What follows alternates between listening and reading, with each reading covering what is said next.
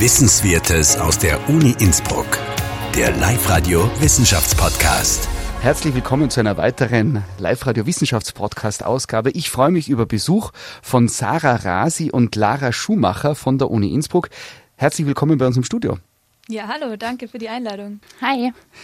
Sarah, du bist im Masterstudium Geografie, wobei Geografie wäre jetzt zu einfach, da hast du einen ganz speziellen Lehrgang dir ausgesucht.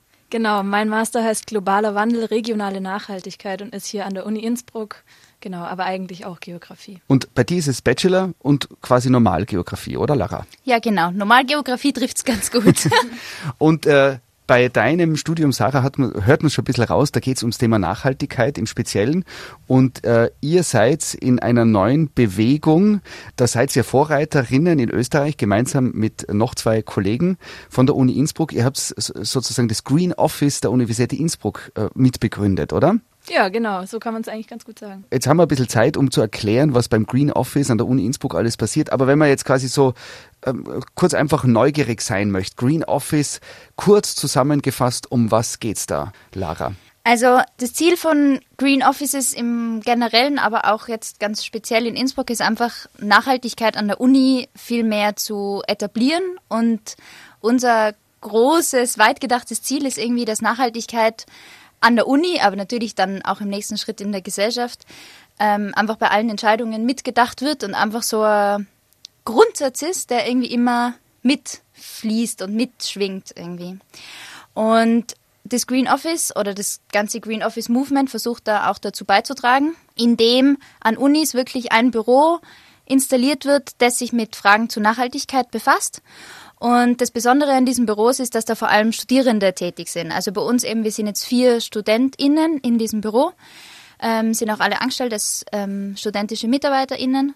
Und das ist natürlich auch ganz wichtig, weil dazu auch dieses Junge äh, mit reinkommt und der studentische Sicht. Und das ist, glaube ich, auch äh, gerade an Unis ganz wichtig, ähm, dass auch eine studentische Sicht äh, und die junge Generation repräsentiert wird. Jetzt seid ihr gerade im Entstehen, das heißt, ihr seid in den Startlöchern. Was ist denn zum Beispiel ein Projekt, äh, dass, man, dass man ein bisschen Vorstellung bekommt, was da draus wird? Äh, was habt ihr da für ein Projekt in Planung zum Beispiel, dass man so ein bisschen spüren kann, um was es da geht? Also ein großes Projekt ist zum Beispiel, dass wir alle Arbeiten, jetzt seien es Masterarbeiten oder Bachelorarbeiten oder Diplomarbeiten, die im Bereich Nachhaltigkeit geschrieben werden, einfach sammeln wollen und daraus so eine Database machen wollen eigentlich, wo Leute dann wieder drauf zugreifen können und sehen können, aha, das gibt schon, das wurde schon gemacht, da kann ich auch mein Wissen irgendwie erweitern, dass wir das Wissen, was eben in der Uni produziert wird, auch in die Gesellschaft tragen können, jetzt gerade im Bezug zu Nachhaltigkeit, aber dass wir es auch irgendwie Menschen, die sich jetzt weiter mit dem Thema irgendwie befassen wollen, sei es in ihrer eigenen Masterarbeit dann, leichter tun und irgendwie auf die Ressourcen, die es eben schon gibt, zurückgreifen können. Also das ist zum Beispiel so ein Projekt, was wir jetzt gemacht haben. Fällt dir noch was ein? Mm, ja, was vor allem auch ganz wichtig ist, dass wir ähm, viele weitere Studierende, die jetzt nicht, also nicht wir vier, die schon im Green Office arbeiten, befähigen und unterstützen, dass sie was im Bereich Nachhaltigkeit machen können. Das heißt, wir versuchen gerade äh, an Studierende heranzutreten und zu ihnen zu sagen, hey, ist doch cool, wenn ihr euch in dem Bereich engagiert, macht's was, wir helfen euch, wenn ihr Hilfe braucht, vielleicht können wir euch irgendwie connecten, euch einmal helfen bei einer Raumsuche oder was auch immer dann anfällt. Und das ist, glaube ich, auch so ganz ein essentieller Part, einfach zu schauen, dass es viele verschiedene kleine, große, laufende, einmalige Projekte irgendwie gibt. Und das ist so eine totale, eine totale Kernaufgabe von uns. Jetzt gibt es die Bewegung Fridays for Future und da hat man das Gefühl, das spaltet irgendwie die Gesellschaft äh, sehr. Da gibt es die einen, die da Feuer und Flamme sind und das unterstützen auch unter Anführungszeichen von den großen Erwachsenen. Auf der anderen Seite äh, gibt es da totale Vorurteile oder Vorwürfe auch, dass das äh, eigentlich ja nur eine Bewegung ist von Jugendlichen, die selber nichts aus Überzeugung tun. Kennt ihr das, dass ihr konfrontiert werdet mit, mit Klischees, sobald es ums Thema Nachhaltigkeit Nachhaltigkeit geht? Ja, absolut. Also man wird schon immer wieder mal mit dem konfrontiert, ah ja, das heißt, bei dir muss alles grün sein und alles öko sein und es gibt, finde ich, schon noch so ein totales klassisches Ökobild. Es ist natürlich auch schwierig, weil dieser Nachhaltigkeitsbegriff ist, wird schon ziemlich inflationär verwendet, äh, meiner Meinung nach. Und deswegen kommt da ganz viel rein und es ist ganz schwierig zu verstehen, was, was ist denn jetzt eigentlich Nachhaltigkeit überhaupt? Und deswegen, glaube ich, rutscht man auch so schnell in so Klischees und in so Natürlich verständlicherweise auch irgendwie in einfache Erklärungen, weil ähm, das ein wahnsinnig großer Bereich ist. Ne? Also ja, wir sind auch natürlich mit dem konfrontiert.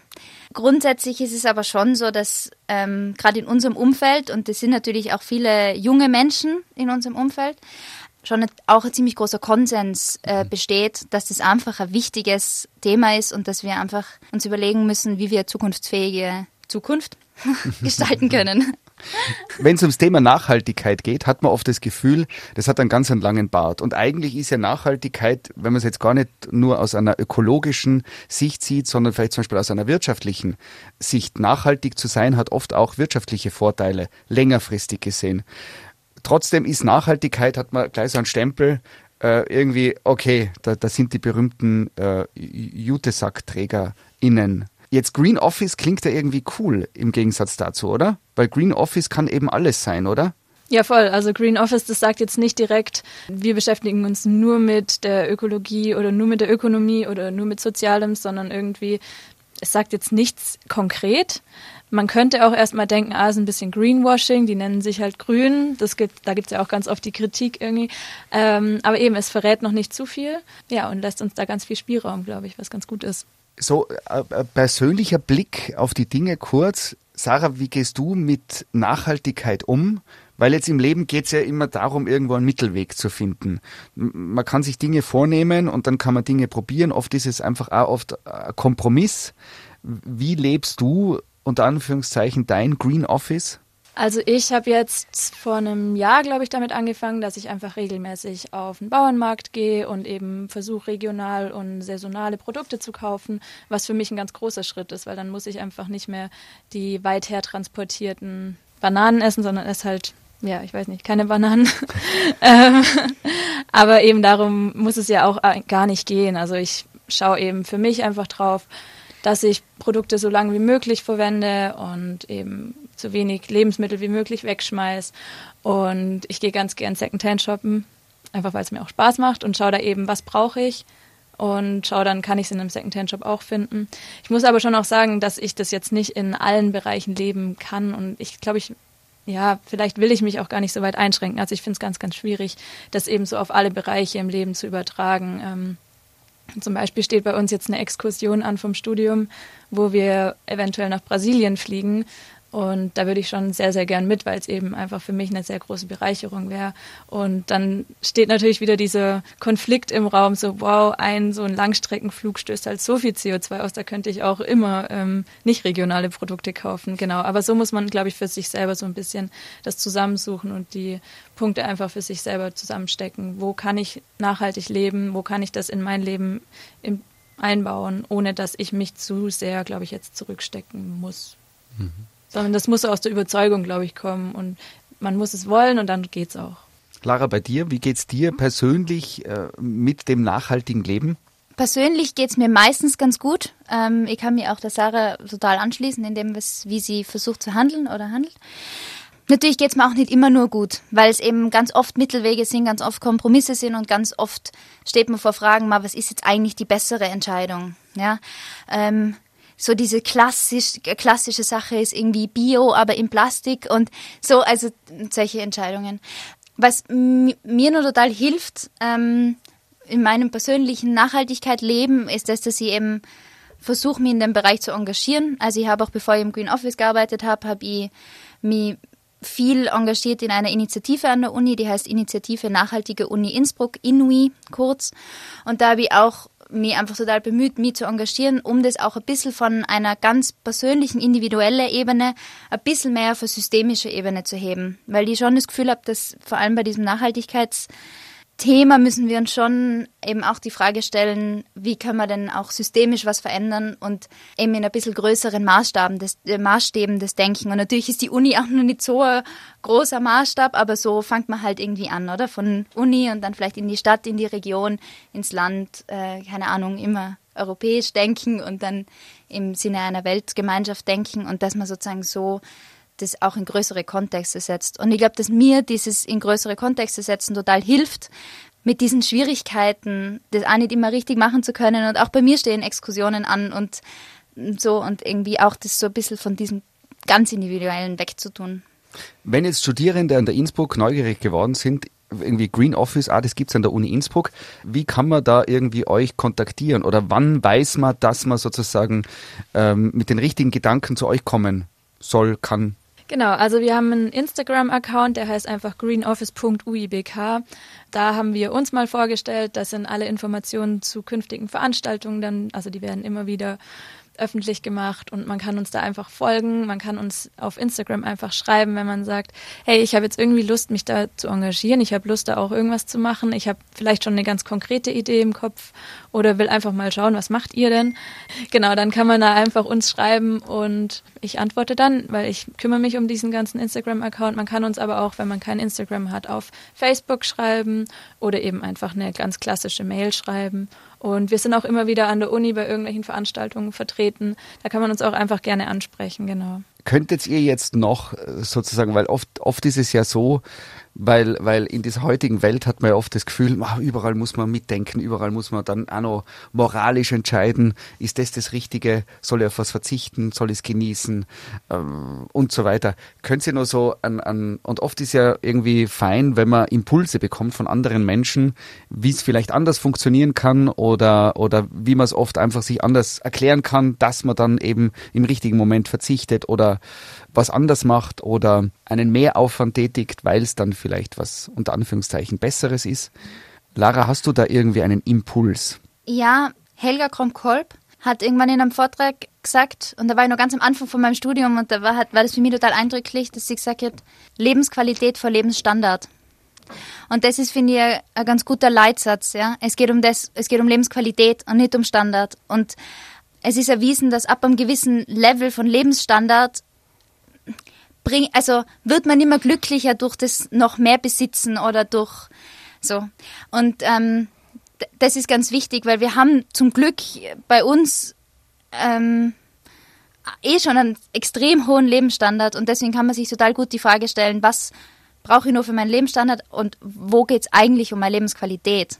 Und wenn ich mich für die Lebensqualität entscheide, dann kann das ganz, ganz oft ganz easy eine Nachhaltigkeitsentscheidung sein oder und dann ist es eben nicht mit einem großen Verzicht und einem großen Leiden und so. Also oft wird es ja so dargestellt, dass irgendwie, wenn ich nachhaltig lebe, dann muss ich voll viel verzichten und das ist voll anstrengend und eigentlich scheiße. Entschuldigung, dass ich so sage. Ja. Und das habe ich jetzt eigentlich nicht so erlebt, sondern wenn ich eben mir denke, mal, was erhöht meine Lebensqualität, dann sind es ganz oft nachhaltige Entscheidungen. Und das ist so ein bisschen mein Grundsatz oft. Mhm. Wenn wir das jetzt annehmen von der Lara, Sarah, was ist dann dein? Hast du noch einen anderen Dreh oder noch einen Zusatz? Also was mir zum Beispiel ganz oft hilft, ist einfach mit anderen Leuten drüber sprechen. Einfach mal neugierig sein und fragen, hey, wie machst du das denn? Also wenn ich jetzt weiß, irgendjemand in meinem Freundeskreis ähm, beschäftigt sich mit irgendeinem Thema ganz besonders, sagen wir nachhaltige Kleidung oder so, dann frage ich da einmal nach, so, wie machst du das? Und genau, also ich glaube, dieses drüber sprechen ist ganz wichtig. Ähm, kommt natürlich auch auf den Kreis an, in dem man ist. Und sich einfach weiterbilden und weiterschauen, was gibt's, wo, wo kann ich noch mehr ja, Informationen herbringen. Also ich glaube, dieses Neugierigsein nicht verlieren und ja, schon auch kritisch hinterfragen, weil es eben dieses Greenwashing schon auch oft gibt. Und ja, ich glaube, gerade Unternehmen uns oft auch vorgaukeln wollen, dass sie irgendwie ach so nachhaltig sind. Also ich glaube, da sollte man nicht alles gleich glauben, sondern lieber kritisch hinterfragen, aber schon auch einfach den Mut nicht verlieren. Und eben, wie Lara schon gesagt hat, es ist eigentlich gar nicht so schwierig, für sich selber da einen ganz guten Weg zu finden, wenn man es will. Ähm, ein Ausblick, wenn wir jetzt noch in die Zukunft schauen. Jetzt gibt es das Green Office 2021, ihr seid gerade beim Starten. Wie wünscht ihr euch das Green Office 2026 in fünf Jahren? Wow, okay. Ich wünsche mir, dass wir Platz haben für all unsere Ideen, dass wir Platz haben auch für viele Menschen, die eben Lust haben, damit zu machen und auch genug Leute haben, die diese Menschen dann wieder betreuen können. Also dass wir wirklich eine gute Betreuung hinkriegen für Leute, die sich einfach nur engagieren wollen, dass wir aber auch Platz finden für die Leute, die sagen, ich will da wirklich viel Zeit reinstecken und dass die auch finanziell dann unterstützt werden eben, dass Nachhaltigkeit nicht nur noch, also nicht wie es jetzt momentan ist, einfach so ein ja, man macht es halt dann freiwillig und ehrenamtlich und steckt da so viel Arbeit rein, aber Geld gibt's dafür nicht, sondern dass es echt da irgendwie eine finanzielle Entlohnung auch für die Leute gibt, die wirklich Lust haben, was zu machen. Ich glaube, das wäre ein großer Wunsch bei mir. Und dass, ja, dass wir einfach bei, wie soll ich sagen, bei den Entscheidungen, die an der Uni getroffen werden, auch mitreden dürfen. Genau, uns da eben hinkriegen, dass wir gehört werden. Mhm. Und das auch durch diese finanzielle Entlohnung und dass wir gehört werden und so einfach eine andere Ernsthaftigkeit äh, noch gewinnt und ähm, irgendwie als wichtiger und als essentieller wahrgenommen wird. Und ich habe mir noch gedacht, also wenn ich mir das so ganz traumhaft vorstellen darf, dann würde ich mir wünschen, dass die Uni sowohl ganz physisch als Ort, aber irgendwie auch in, in der Art und Weise, wie man da lebt und sich aufhalten kann und miteinander spricht, einfach als Begegnungsraum gestaltet werden kann. Und dass man da irgendwie zusammenkommen kann und diskutieren kann und Nachhaltigkeit eben so ganz andere Präsenz hat. Und da sind eben diese Teile, die du gesagt hast, Sarah, total wichtig, eben, dass sich da Menschen engagieren können, dass sie dafür entlohnt werden, dass es eine Wertschätzung kriegt und eben, dass sich da Menschen begegnen können und auch, auch, weil du vorher so Gräben irgendwo auch angesprochen hast, dass die natürlich auch, ist ja okay, dass die da sind. Wichtig ist das, dass wir das irgendwie schaffen, da drüber zu reden und eine Kommunikation zu finden über das und nicht diese Gräben einfach immer tiefer und weiter auseinanderklaffend werden lassen, sondern dass man irgendwie ein bisschen zusammenkommt und auch so verschiedene Bereiche ein bisschen zusammenbringt. Eben auch, und auch in Bezug auf das, was wir vorher geredet haben, dass es eben nicht mehr nur so eine Ökoschiene ist und grün und, und Jutebeutel, so, sondern ähm, dass es eben auch, hey, das ist total vielschichtig und eben wir müssen uns überlegen, wie tun wir mit unserem Wirtschaftssystem und wie tun wir in unserem kapitalistischen System und so. Und dass man da einfach in, eine, in einen Austausch gehen kann. Mhm. Also ganz traumhaft gedacht natürlich. Fünf Jahre sind knapp, ich weiß eh. Eine Überlegung noch, wenn man denkt, dass die Wissenschaftler eigentlich ähm, also wenn man bedenkt, dass die Wissenschaftlerinnen international die sind, die uns, was das Thema Nachhaltigkeit betrifft, ja eigentlich eben auch diese Szenarien für die Zukunft vorstellen, die jetzt nicht so rosig sind, wo man das Gefühl hat, man muss was tun. Und auf der anderen Seite weiß, dass so Uni-Maschinerien oft ganz langsam arbeiten. Da sind jahrzehntealte Strukturen drinnen und da sind ja auch Dinge, die vielleicht schon lange nicht mehr so laufen, wie sie jetzt aus wissenschaftlicher Sicht eigentlich schon komplett anders gedacht werden sollten, dann wäre ja eigentlich die Uni quasi die erste Institution, die da Vorreiterrollen einnehmen müsste, oder?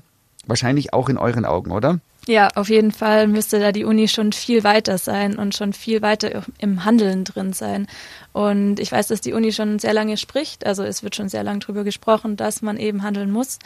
Aber so wirklich ins Handeln, eben, das sind ganz langsame Strukturen, wie ich jetzt finde. Aber ich habe jetzt auch gesehen, es wird gerade an unserer Uni, an der Uni Innsbruck eben eine Nachhaltigkeitsstrategie entwickelt, die dann eben als Leitfaden auch neben den bisherigen Strategien und ähm, Laufplänen sozusagen etabliert werden soll. Und da gibt's auch eine Strategie dann für Diversität eben an der Uni, was ja auch ganz eng mit, oder das gehört zur Nachhaltigkeit eigentlich mit dazu, genau. Also es gibt Zukunftsstrategien, die gerade entwickelt werden und das gibt mir schon wieder ein bisschen Hoffnung, dass wir da vielleicht ein bisschen schneller dann auch ins Handeln kommen, wenn wir diese Strategie direkt vor Augen haben. Ähm, genau, aber ich glaube, wir sind schon auch jetzt dabei, und sagen so, hey, wir müssen jetzt handeln und versuchen eben Sachen einfach anzupacken, für die sich momentan oder bisher vielleicht noch niemand so wirklich die Zeit nehmen wollte oder konnte. Genau, mhm. ich glaube, da sind wir jetzt da, dass wir eben das Ganze ein bisschen ins Rollen bringen und mal schneller vorantreiben. Das Entmutigen ist, glaube ich, auch ein Wort, das ganz, ganz wichtig ist, oder? Wenn man, wenn man mit sowas konfrontiert ist, oder? Weil es ja nicht so eine gerade Linie gibt, es gibt ja kein Lehrbuch der Nachhaltigkeit, mhm. wo drinnen steht, genau so machst, sondern es ist immer so ein Hin- und Herschwenken. Mhm, absolut. Also meiner Meinung nach seid ihr ja ihr die, die eben äh, ständig nur bemutigt gehören, in dem Sinn. Mhm, Wo man sagen muss, hey, super, dass ihr das macht. Dankeschön. Also. Danke, voll super. Ja, das ist schön, irgendwie auch so ein Lob zu kriegen und so einen Mut, einen Mut zugesprochen zu kriegen, genau. Das tut auf jeden Fall gut. Jetzt habe ich noch eine andere Frage, weil Nachhaltigkeit so einen langen Bart hat. Habt ihr intern schon besprochen, was man für anderes Wort für Nachhaltigkeit nehmen könnte? Also das Wort ist ganz schwierig. Wir haben uns ganz lang darüber unterhalten, was wir unter Nachhaltigkeit verstehen, ja, ähm, in welchen Dimensionen wir das sehen wollen und so weiter, weil das eben ähm, so ein lange Bart, das trifft ja wirklich ganz aber, gut. Aber was, Anderes Wort. Aber was wären die, was wären die, was ist eure Definition von Nachhaltigkeit? Also wir haben jetzt bei Nachhaltigkeit eben darüber gesprochen, dass Nachhaltigkeit eben nicht nur eine Dimension hat oder auch nicht nur einheitlich gesehen oder eins von einer Sicht aus betrachtet werden kann, sondern dass da ganz viel mitspielt. Und wir wollen eben nicht nur eine Klimakrise bekämpfen, sondern wir auch, wollen auch ganz viele andere Krisen irgendwie, ich sag mal, bekämpfen oder dafür eine Lösung finden. Und eigentlich wollen wir unser Handeln so verändern, dass wir eine sozialverträgliche und sozial ökologische Transformation eigentlich in unserer Welt hinbekommen, weil das momentan so eigentlich der einzige Blick ist, den man auf eine Zukunft haben kann oder die ich jetzt auf eine Zukunft habe. Also ich hätte keine andere Idee, wie wir sonst irgendwie in 100 Jahren noch als Menschheit so funktionieren können. Und eben, man sieht jetzt momentan in der Welt einfach ganz viele Probleme und die gehört bekämpf äh, zu bekämpfen und dagegen vorzugehen. Und genau, also so wie es jetzt ist, kann man eben nicht weitermachen. Und das heißt aber nicht nur, dass wir schauen müssen, dass wir unsere Wälder aufforsten und irgendwie weniger CO2 ausstoßen, sondern das heißt auch, dass wir mehr miteinander machen können, dass wir Leute so wie sie sind annehmen, dass wir uns gegenseitig nicht kaputt machen, sondern dass wir eigentlich uns gegenseitig hochziehen. Und das ist ganz, ganz wichtig, dass man das versteht, dass das auch zur Nachhaltigkeit gehört, dass wir eben miteinander sind auf dieser Welt und nicht gegeneinander mhm. kämpfen sollten. Voll, das ist mega wichtig. Also so vor allem so ein sozialer Aspekt ist auch was, was mich ganz persönlich total tief berührt in dieser ganzen Debatte, weil es geht so vielen Menschen so schlecht auf dieser Welt und wir müssen nur so, so viel arbeiten, dass es mehr Gleichstellung gibt und ähm, auch mehr Gendergerechtigkeit, aber nicht nur Gendergerechtigkeit und so weiter. Und das ist ganz, ganz essentiell. Eben, deswegen finde ich schon vielleicht als alternativer Begriff oder als ähm, schon als Richtung, wir verwenden schon auch viel den Begriff sozialökologischer Transformation. Vielleicht eben also ein bisschen als anderer andere Begrifflichkeit, aber natürlich auch ein bisschen anderer Ansatz als so dieser Nachhaltigkeitsansatz, aber sozial-ökologische Transformation ist cool. Genau, und dazu gibt es ja zum Beispiel auch die Sustainable Development Goals von der UN, die sind natürlich jetzt auch nicht perfekt und da, da, kann man auch drüber streiten, ob die jetzt gut sind oder nicht. Aber die zeigen zum Beispiel schon mal auf, wie viele verschiedene Sichtweisen denn da zusammenkommen, wenn es um die, wenn es um das Thema Nachhaltigkeit gibt, da geht. Da gibt es ja 17 verschiedene große Ziele, die dann wieder Unterziele haben. Also super spannend auch. Und vielleicht, wenn man sich da mal ein bisschen einlesen will, das ist auf jeden Fall spannend und da sieht man dann auf jeden Fall auch, um was es alles gehen kann. Spannende Ansätze, viel Inspiration und äh, wer sich weiter vernetzen will, Green Office von der Uni Innsbruck, ihr seid der VorreiterInnen in Österreich. Vielen Dank dafür und Lara und Sarah, alles, alles Gute weiterhin mit euren unterschiedlichen Projekten. Dankeschön, vielen Dank. Wissenswertes aus der Uni Innsbruck. Der Live-Radio Wissenschaftspodcast.